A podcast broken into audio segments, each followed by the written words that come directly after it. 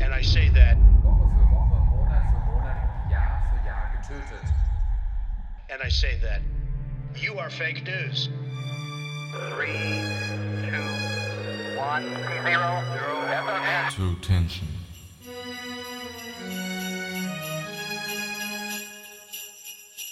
Ho, ho, ho, die Weihnachtszeit.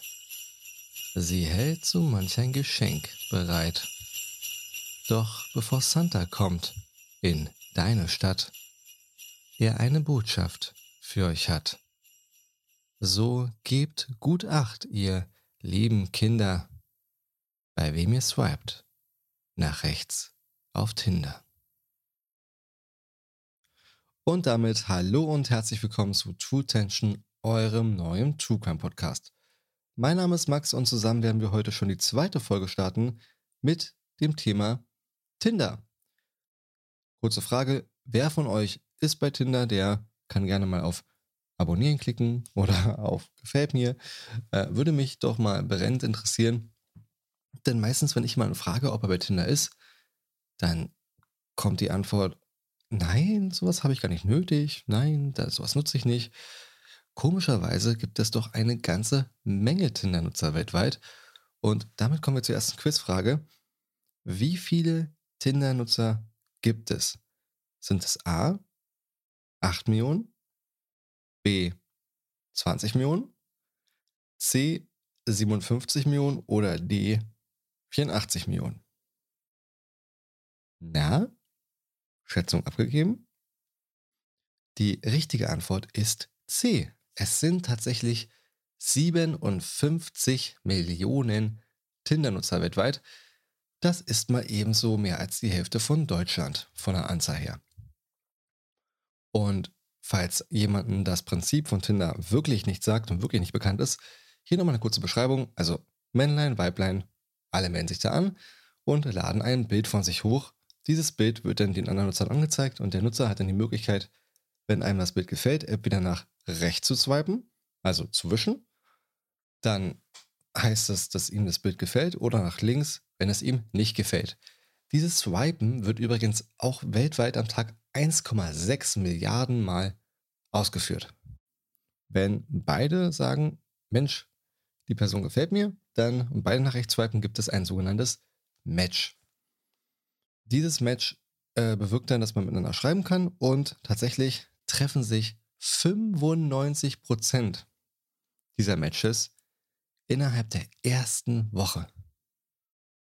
Innerhalb der ersten Woche trifft man jemanden, von dem man von der Woche noch gar nicht wusste, dass er existiert und ja, so sehr viel mehr wahrscheinlich auch noch nicht weiß. Und da ist mein klarer Bildungsauftrag für die heutige Folge, diese Quote von 95% reduziert zu bekommen, denn spätestens nachdem ihr die Folge gehört habt, werdet ihr sagen, oh, beim nächsten Tinder-Date, da frage ich doch mal lieber meine Freundin, ob die mitkommt, da frage ich meinen Kumpel, ob der mitkommt, frage ich irgendjemanden oder sag mal halt einfach, ich warte mal noch so ein, zwei Wochen, vielleicht ist es ja doch gar nicht der 20-jährige, gut aussehende Fußballspieler, sondern der äh, 50-jährige chipsfressende äh, Fußballgucker, der sich gesagt hat, oh, da habe ich wohl das falsche Bild hochgeladen. Nee, hat er eben nicht. Also deswegen macht euch selbst ein Bild. Wir starten die Folge. Der Fall Sydney Loof. Dafür gehen wir zurück in das Jahr 2017, also noch gar nicht so lange her. Sydney Loof ist 24 Jahre alt, sie kommt aus Lincoln, Nebraska und ist Tochter von einem Schulleiter sowie von einer Lehrerin für Sonderpädagogik und eine von den 57 Millionen Tinder-Nutzern. Am Morgen des 11. November 2017 hat Sydney ein neues Match auf Tinder und schreibt auch gleich ganz aufgeregt los. Die beiden verabreden sich dann auch relativ schnell am 13. November nämlich für den 14. November und ihr Gesprächspartner schreibt dann noch, dass man eine Adresse bräuchte. Sie schreibt daraufhin, in Ordnung, gebe ich dir morgen. Und am nächsten Tag erzählt sie dann auch bereitwillig, wo sie arbeitet. Sydney arbeitet in einer Art, ja, man könnte sagen Baumarkt, obwohl in Amerika ja ein Baumarkt wieder ganz viele andere Themen beinhaltet, aber so könnt ihr euch das vorstellen, eine Art Baumarkt. Und so haben sie am 14. November 2017 ihr erstes Date. Und falls ihr jetzt denkt, oh, da passiert doch was, die kommt doch nicht gut zu Hause an, sie wird gekidnappt, sonst was. Nein, sie kommt zu Hause an. Sie schreibt am selben Abend noch einer Freundin, dass sie sich total amüsiert hätte und sogar vorhätte, sich am nächsten Abend wieder mit ihrem Tinder-Match zu treffen. Das tut sie dann auch. Sie postet davon noch ein Selfie auf Snapchat mit dem Titel Ready for the Date und geht los. Ihre Mutter sieht dieses Bild auf Snapchat, weil ihre Mutter ist auf Snapchat, was ich auch witzig finde. Und ähm, ja, ihre Mutter macht dann einen Screenshot, was man ja auch gar nicht sieht bei, bei Snapchat, und sendet es an Sydney und fragt, was für ein Date und äh, du hast mir gar nichts davon erzählt, wer ist es und so weiter. Ähm, bekommt daraufhin aber keine Antwort. Was ich jetzt noch nicht so verdächtig finde, weil wenn sie auf ein Date ist, sie hat es vielleicht nicht mitbekommen, sie möchte nicht unhöflich sein. Oder es geht ihr auch einfach nur auf den Wecker, dass ihre Mutter am laufenden Band ihre Screenshots ab Snap chattet. äh, ihre, ihre, ihre Snapchats ab screenshootet. Auffällig wird es dann erst am nächsten Tag. Denn Sydneys beste Freundin, die auch gleichzeitig mit ihr in diesem Baumarkt arbeitet, Mac Crystal, schildert, dass sie nicht auf Arbeit erschienen ist. Ihre Chefin gibt auch an, dass sie total zuverlässig wäre, dass sie immer pünktlich kommt und wenn mal irgendwas war, dann hat sie sich auf jeden Fall gemeldet. All das ist nicht passiert. Und ja, so macht sie, die beste Freundin, ähm, sich natürlich große Sorgen. Sie kontaktiert darauf an andere Freunde, die sagen auch alle, dass sie nichts von ihr gehört haben und letztendlich kontaktieren sie auch ihre Mutter. Ihre Mutter ist sofort Krankversorger und kontaktiert am Abend die Polizei. Der Police Sergeant Taylor Cooper fährt dann auch am selben Abend noch zu ihrer Wohnung und als er dort eintraf, fand er eine hell erleuchtete Wohnung vor, Sydneys Auto in der Einfahrt und Sydneys Handtasche auf der Küchentheke. Sehr beunruhigend. Sydneys Mutter fährt am nächsten Tag selbst zu ihrer Wohnung und bemerkt, dass Sydneys Katze, die ja Sydneys Ein und Alles ist, auch noch in der Wohnung war und da wusste sie, irgendwas kann nicht stimmen, weil sie würde niemals ihre Katze allein zurücklassen. Sie überprüfen dann auch ihr Bankkonto und können dort keine außergewöhnlichen Aktivitäten feststellen. Eine Ortung von ihrem Handy hat ergeben, dass sie zuletzt ca. 40 Autominuten von ihrem Wohnort entfernt in einer kleinen Stadt namens Wilmore gewesen sein muss, das war auch am selben Abend, an dem sie das Date hatte. Das alles bringt die Polizei aber noch nicht wirklich weiter. Einen entscheidenden Hinweis liefert dann eine gute Freundin von Sydney, denn sie sagt, sie habe sich kurz vor ihrem Verschwinden mit Sydney getroffen und kennt nicht nur den Namen von ihrem Tinder-Match, sondern hat auch ein Bild zugeschickt bekommen von ihrem Tinder-Match. Ja, was macht man jetzt mit den Angaben? Ihre beste Freundin McChrystal, mit der sie auch zusammen im Baumarkt arbeitet, kommt dann auf eine geniale Idee. Sie erstellt sich einfach selbst ein Tinder-Profil und swiped so lange durch Tinder, bis sie dasselbe Bild oder denselben Namen von dem Tinder-Match findet. Und das gelingt ihr auch. Sie bekommt dann auch die Handynummer raus und leitet sie umgehend an die Polizei weiter. Leider stellt sich heraus, dass die Rufnummer eine Fälschung ist, bereitgestellt von einem Online-Dienst, der den Datenschutz der User schützen möchte, in dem die echte Nummer halt ersetzt wird. Nach dann ewigem Hin und Her bekommt die Polizei die echte Rufnummer von dem Online-Dienst zur Verfügung gestellt. Ja, und so schaffen sie es, mit dem Tinder-Date Kontakt aufzunehmen. Die daraus resultierenden Informationen fallen leider sehr, sehr spärlich aus.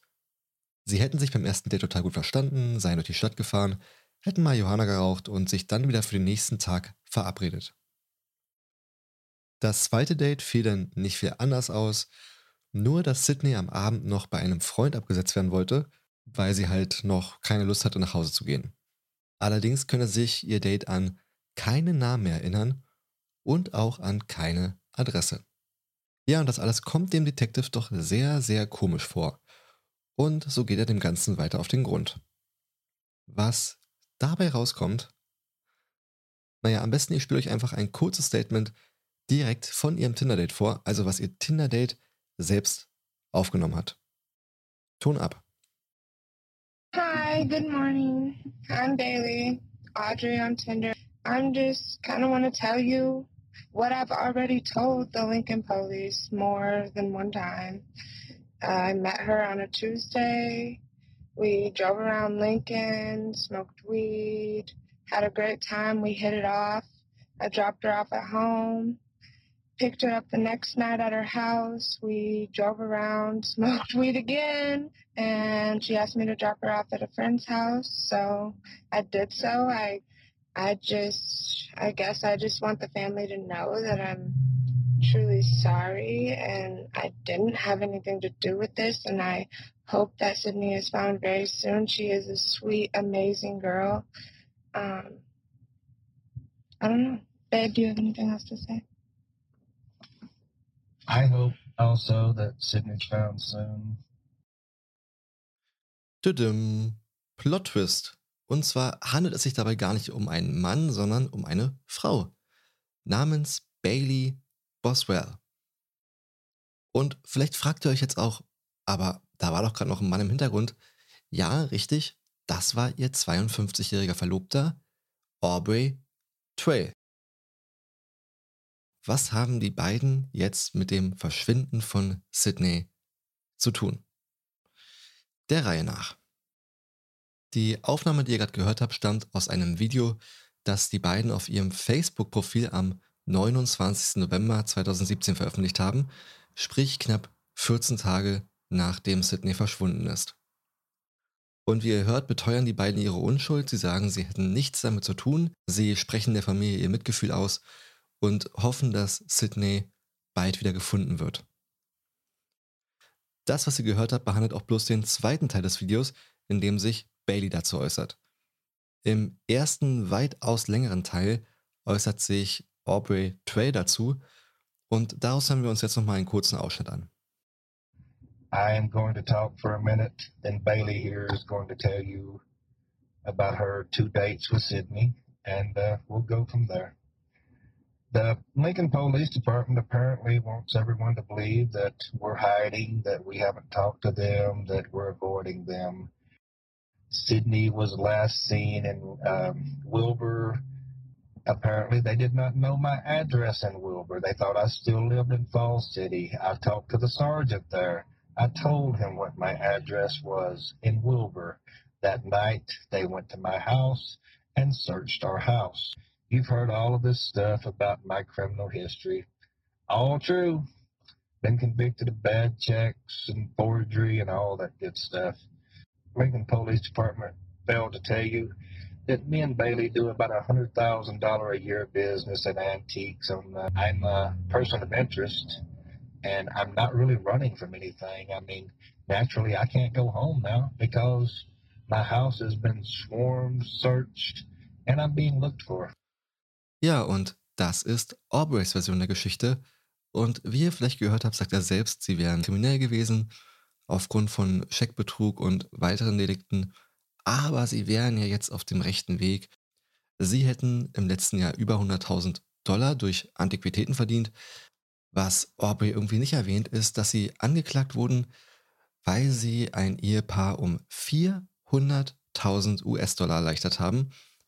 Auf jeden Fall ist das nicht wirklich die Definition von auf den rechten Weg kommen, finde ich. Ich möchte aber auch gar nicht darüber urteilen, muss ich auch gar nicht, weil das Ganze hat dann ein Jahr später auch schon ein Richter entschieden. Ja, und das ganze Video ist auch irgendwie suspekt, weil man sieht Bailey bloß mit einer fetten Sonnenbrille im Gesicht, einem schwarzen Kapuzenhoodie an, der Kapuze auf und Aubrey sieht man fast gar nicht. Eigentlich sieht man bloß so eine Gesichtshälfte von Aubrey. Man könnte auch meinen, das Ganze wäre ein neun Minuten langes Standbild. Wenn man wirklich untertauchen und sich verstecken möchte, auffälliger kann man fast gar nicht aussehen. Bei Facebook haben sie das Video dann ganz schnell wieder gelöscht, denn die Medien behaupten ja, sie würden untertauchen, sie würden sich verstecken. Und so sehen es auch die Zuschauer des ersten Videos. Darunter sind Kommentare wie, ja, ihr seid auf jeden Fall die Killer und warum sind ihr noch nicht weggesperrt? Deswegen posten sie dann ein zweites Video, auf dem sie sich dann in voller Pracht zeigen, auf dem beide auch nochmal ihre Unschuld beteuern. Dazu werden wir uns jetzt mal einen ganz kurzen Abschnitt anhören zu dem, was Aubrey zu sagen hat. You figure it out. And this is what I look like. You say we're hiding. This is what blue eyes, teeth, brown hair, high, not hiding at all. Ihr müsst euch vorstellen, Aubrey fuchtelt da wie wild auch in seinem Gesicht umher, um zu zeigen, hier, das ist keine Maske, ich bin echt. Also total verrückt der Typ. Und ja, ich denke mal, spätestens nachdem die Polizeifotos schon veröffentlicht wurden, davor, bevor das Video aufgenommen wurde, wusste sowieso jeder, wie die beiden aussehen. Das war, wie gesagt, am 29. November, als sie die Videos hochgeladen haben. Ja, und wie schon gesagt, haben sie die Videos am 29. November hochgeladen, weil sie eben von der Polizei verdächtig werden. Warum?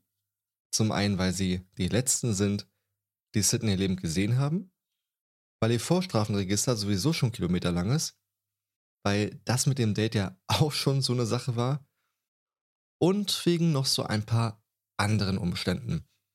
Denn rat doch mal, aus welcher Wohnung es einen Tag nach Sydneys Verschwinden stark nach Bleiche gerochen hat? Richtig, aus der Wohnung von den beiden. Und wie wir in den Audioaufnahmen gehört haben, wo wurde Sydneys Handy zuletzt getrackt? In Wilmore? Und wo wohnen die beiden nochmal? Ganz genau, in Wilmore. Und wie Aubrey in den Aufnahmen ja auch berichtet, hat die Polizei zuvor am 19. November die Wohnung der beiden durchsucht und was haben sie da wohl gefunden? Zum einen eine Anleitung zum Verschlüsseln eines Telefons, Quittung für Bleichmittel, eine Digitalwaage, Drogenutensilien, Kabelbinder, Kondome, Viagra-Pillen, eine Peitsche, ein Riemen, ein paar Pelzhandschellen, Sexspielzeug, drei Bleichflaschen, von denen fast zweieinhalb leer waren. Die Autos der beiden haben sie auch durchsucht und was haben sie da gefunden? Eine Handsäge, ein Messer, eine handschriftliche Namensliste, Bettwäsche, Quittung vom 18. November aus irgendeiner Stadt von Nebraska, Haare, Fasern und einen kleinen Holzschläger. Und wer sich jetzt immer noch denkt, naja, das könnte ja auch alles super sein, für den gibt es jetzt hier noch ein paar weitere heikle Details. Die Polizei erhält dann den Zugang zu den Chatverläufen von Bailey und Sydney. Die wichtigsten Punkte gehen wir jetzt mal chronologisch durch. Also, am 14. November treffen sich die beiden und daraufhin tauschen sie noch ein paar Nachrichten aus, wie schön noch der Abend war. Und dann am 15. November, sprich auch der Tag, an dem sie sich dann zum zweiten Date verabredet hatten, um 8.38 Uhr fingen sie wieder an zu schreiben. Dadurch, dass Baileys Handy eingeschaltet war, konnte die Polizei ganz genau verfolgen, was sie und die Verlobte den Tag gemacht haben. Um 10.30 Uhr. Und allein wenn ich anfange davon zu reden, bekomme ich schon so eine Gänsehaut. Um 10.30 Uhr, weniger als zwei Stunden nachdem die beiden geschrieben haben, kauften sie sich eine Säge, ein paar Scheren, ein Cuttermesser und Abdeckplan. Das alles sogar festgehalten von der Videokamera an dem Geschäft, wo sie es gekauft haben. Die Videoaufnahmen dazu könnt ihr euch dann bei mir auf Instagram angucken, auf truetension.podcast oder auf der Seite zum Podcast www.true-tension.de. Die nächste Nachricht von Bailey an Sydney folgte dann um 12.23 Uhr, kurz bevor eine Überwachungskamera Trey dabei aufnimmt, wie er einen Baumarkt betritt. Nicht irgendein Baumarkt, sondern den Baumarkt, in dem Sydney arbeitet und auch gerade ihre Schicht beginnt. Rein zufällig laufen die beiden sich am Eingang über den Weg. Und was glaubt ihr, wie Sydney reagiert? Tja, sie reagiert gar nicht, denn sie kennt Trey ja zu diesem Zeitpunkt noch gar nicht. Trey hingegen schaut zweimal über seine Schulter in Richtung Sydney. Doch die große Frage ist, was wollte Trey in dem Baumarkt? Wollte er wirklich bloß einen Blick auf sein zukünftiges Opfer werfen? Nein. Er hat dort auch noch große, schwarze Plastiktüten gekauft, sowie eine Reihe weiterer Utensilien, die allesamt für eine Sache genutzt werden können. Für Mord. Bailey und Sidney beschließen, sich dann um 7 Uhr am Abend zu treffen, herumzufahren, Weed zu rauchen und sogar von Plänen am Wochenende ist die Rede, denn sie verabreden sich gemeinsam ins Casino zu gehen. Was mich wundert, ist, dass Sidney die Frage stellt, ob sie sich dann alleine treffen würden, was Bailey dann zwar bestätigt, aber ich würde die Frage vor einem Date nicht stellen, wenn nicht im Vorfeld die Möglichkeit eingeräumt werden würde, dass noch irgendjemand hinzukommt. Aber dazu konnte ich jetzt im Internet nichts finden und laut der offiziellen Berichte wusste Sidney da auch noch nichts von Aubrey Trail. Die letzte Nachricht auf Tinder schreibt Bailey dann um 18.54 Uhr. Ein einfaches Hier. Wahrscheinlich um ihre Ankunft zu signalisieren. Knapp anderthalb Stunden später wird Sydneys Handy in Wilma ausgehen. Für immer. Ich bin ja kein Experte, aber auf mich machen die beiden einen ziemlich verdächtigen Eindruck. Ja, und unterdessen sucht ihre Familie natürlich verzweifelt weiter nach Sydney. Sie haben eine Facebook-Seite eingerichtet, überall hängen Flugblätter mit einem Bild von Sydney und die Medien berichten auch noch andauernd von ihrem Verschwinden. So hielten sie ihre Hoffnung aufrecht. Zumindest bis zum 4. Dezember 2017, denn an dem Tag werden Sydneys Überreste gefunden. Und wäre das alles nicht schon schlimm genug, werden die Überreste nicht nur am 4. Dezember, sondern auch am 5. Dezember gefunden, denn ihre Leiche wurde zerstückelt. Sie finden ihre Leiche entlang einer kleinen Farmstadt südlich von Nebraska in schwarzen Plastikmüllsäcken. Organe, unter anderem das Herz, fehlten was in den Medien gar nicht so thematisiert wurde, wo aber viele Gerüchte sich tummeln, dass ihre Organe verkauft wurden. Sie konnte auch relativ schnell identifiziert werden, denn ja, Sydney hatte ein Tattoo auf dem Unterarm, auf dem stand Everything will be wonderful someday. Sie finden auch eine graue Telefonhülle, die in sieben Teile zerschnitten war, Sydneys Führerschein, der ebenfalls in Teile zerschnitten war, Sydneys zerschlagenes und komplett unbrauchbares iPhone, ihren Schlüssel und auch ein zerschnittenes Verlängerungskabel. Ja, und Sydneys Leiche wird auch nicht zufällig gefunden, denn wie schon gesagt hatten sie ja Zugriff auf Bailey Boswells Handydaten. Und so konnten sie nachvollziehen, dass Bailey und wahrscheinlich auch ihr Freund am 16. November eine rund dreistündige Reise unternommen haben, von ihrer Wohnung in Wilbur zu den einsamen Straßen in der Nähe von Edgar, Nebraska. Und ja, immer da, wo das Telefon angezeigt hat, dass sie langsamer wurden oder halt gestoppt haben, da wurde eben auch eine, ein Teil von Sydney, wenn man so sagen kann, gefunden. Und spätestens das hat bestätigt, die beiden haben was damit zu tun.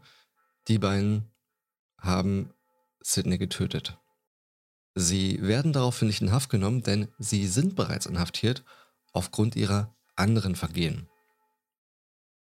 Ja, und Bailey Boswell und Aubrey Trey leugnen es immer noch, dass sie irgendwas mit dem Verschwinden zu tun haben.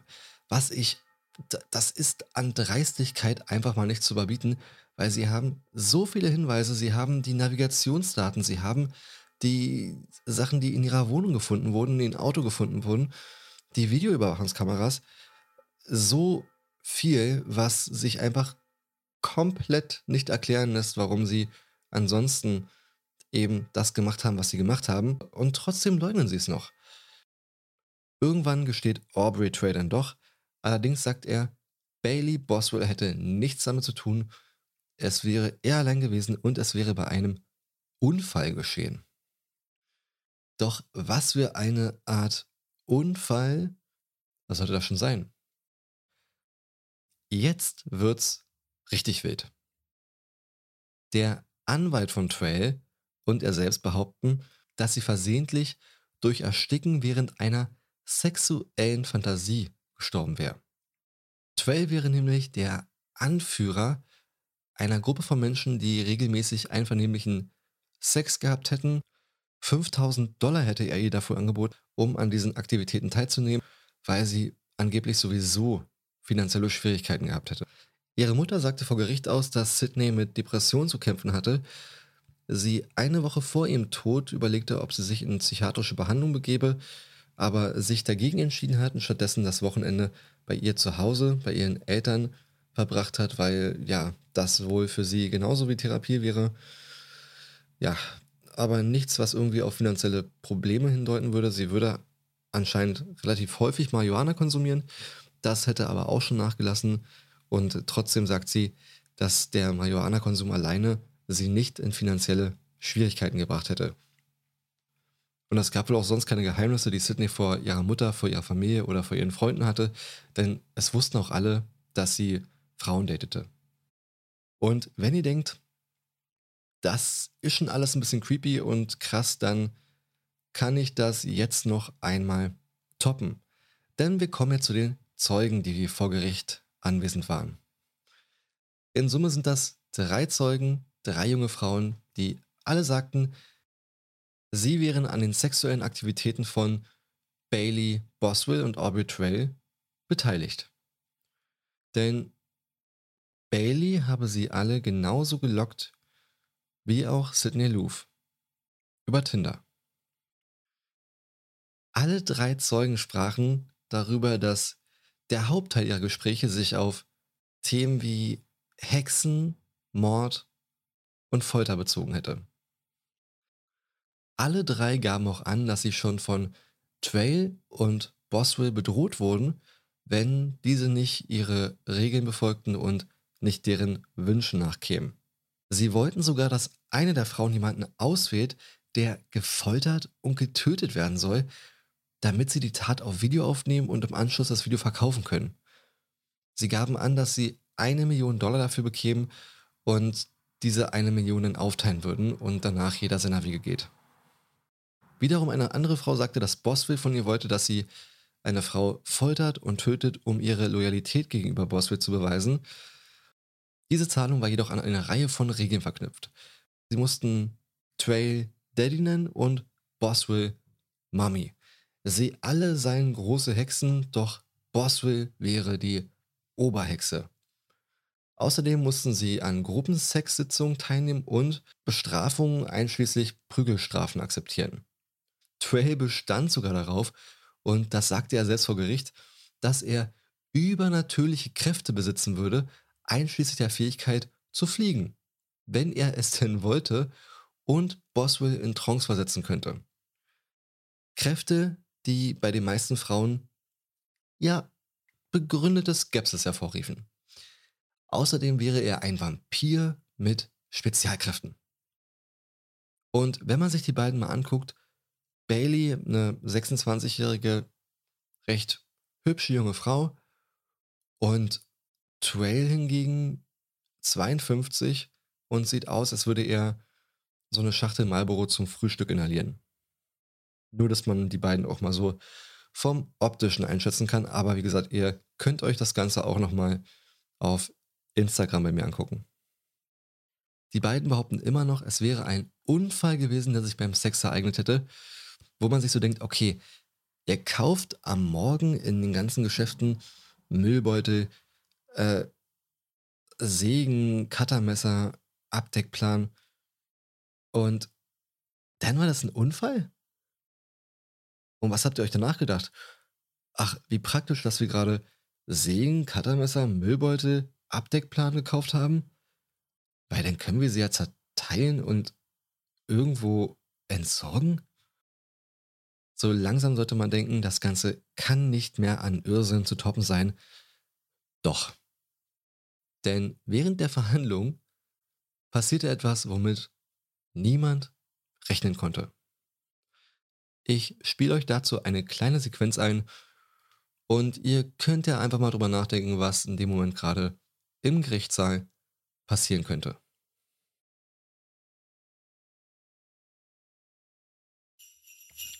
Ups, das war der falsche Knopf. Moment. Please be seated. Bailey is innocent, I curse all.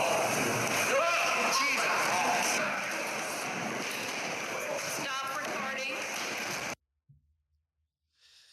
Ich kläre mal auf. Und zwar, der liebe Trail sitzt im Gerichtssaal und brüllt auf einmal los. Bailey ist unschuldig, ich verfluche euch alle. Und rammt sich einen Stift in den Hals. Offensichtlich ein Selbstmordversuch von ihm. Also er hat sich wirklich, er hat sich wirklich einen Stift einfach so in die Kehle so reingerammt. Ähm, es soll wohl dann auch stark geblutet haben. Es, auch davon gibt es halt ein Video, aber man sieht zum Glück äh, nicht, nicht sehr viel von ihm, eigentlich so gut wie gar nichts. Man sieht halt bloß, wie die Kamera dann nach links schwenkt und äh, ja, die ganzen Leute dann dahin stürmen und versuchen, ihn davon abzuhalten. Mehr sieht man da auch eigentlich nicht. Äh, ja, sein Selbstmordversuch ging in die Hose. Nach so einer knappen Woche in etwa war er wieder verhandlungsfähig.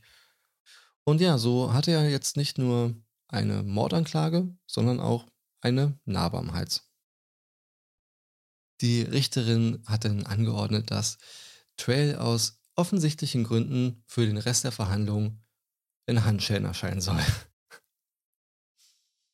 Im Juli 2019, gar nicht so lange her, wird Trail denn des Mordes und der Verschwörung ersten Grades für schuldig befunden. Die Entscheidung der Jury sei blitzschnell getroffen worden, nur drei Stunden hat es gedauert, bis sie zu dieser Einigung gekommen sind. Und jetzt ist noch die Frage, was passiert mit Trey? Zwei Optionen. Entweder lebenslange Haftstrafe oder die Todesstrafe. Tatsächlich ist dieser Fall noch immer in Verhandlungen. Also es gibt noch immer kein finales Ergebnis, da Corona das Ganze ein bisschen hingezogen hat. Und zu dem Zeitpunkt, wo eigentlich die Entscheidung getroffen werden sollte, das war jetzt so November, Dezember rum, 2020, ist sein Anwalt an Corona erkrankt und deswegen wurde das Ganze dann verschoben, wahrscheinlich auf März, also März 2021.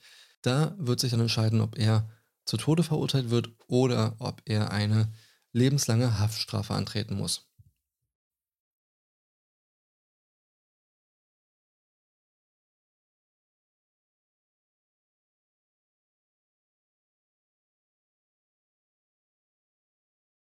Ja, und für Boswell, da sieht es auch nicht viel besser aus. Da hat sich das Ganze bloß noch ein bisschen länger hingezogen. Boswell hat ihr Urteil vor wenigen Wochen erhalten und das sieht ganz genauso aus wie bei ihrem Verlobten.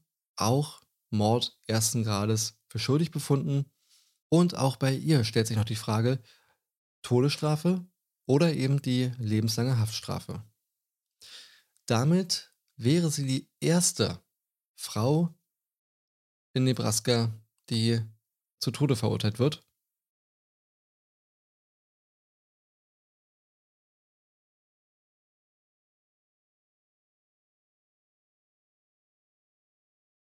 Die Generalstaatsanwaltschaft von Nebraska hat aber auch schon klargestellt, dass die Todesstrafe für Boswell wegen der abscheulichen Natur dieser Tat, dieses Verbrechens, auf jeden Fall beantragt werden würde.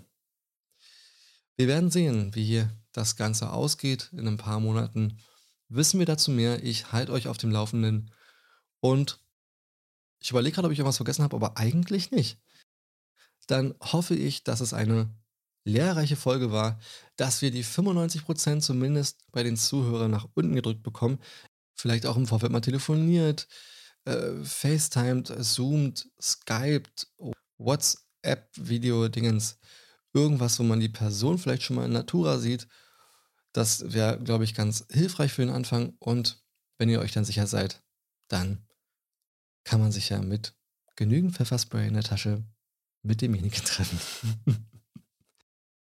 In diesem Sinne, wenn euch die Folge gefallen hat, dann lasst doch gerne ein Like, ein Abo oder irgendwas anderes da, womit ich angeben kann. Ihr findet mich auf Instagram TrueTension zusammengeschrieben Podcast oder auf der Internetseite zum Podcast www.truetension.com true-tension.de.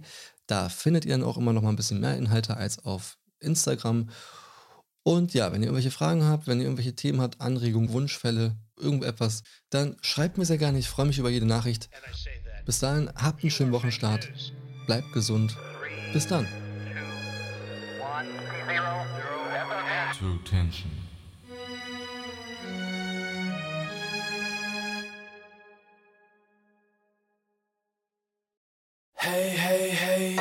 Unsere Sprache ist herzhaft, hausgemacht, hilfreich. Nur wir haben Worte wie Omas Küchentipps Einholer oder kurz Na, was war nochmal die Geheimzutat für Wirsingwickel? Alexa, ruf Oma an. Okay, Hallöchen! Amazon Alexa. sprich mit mir. Alexa-kompatibles Gerät erforderlich.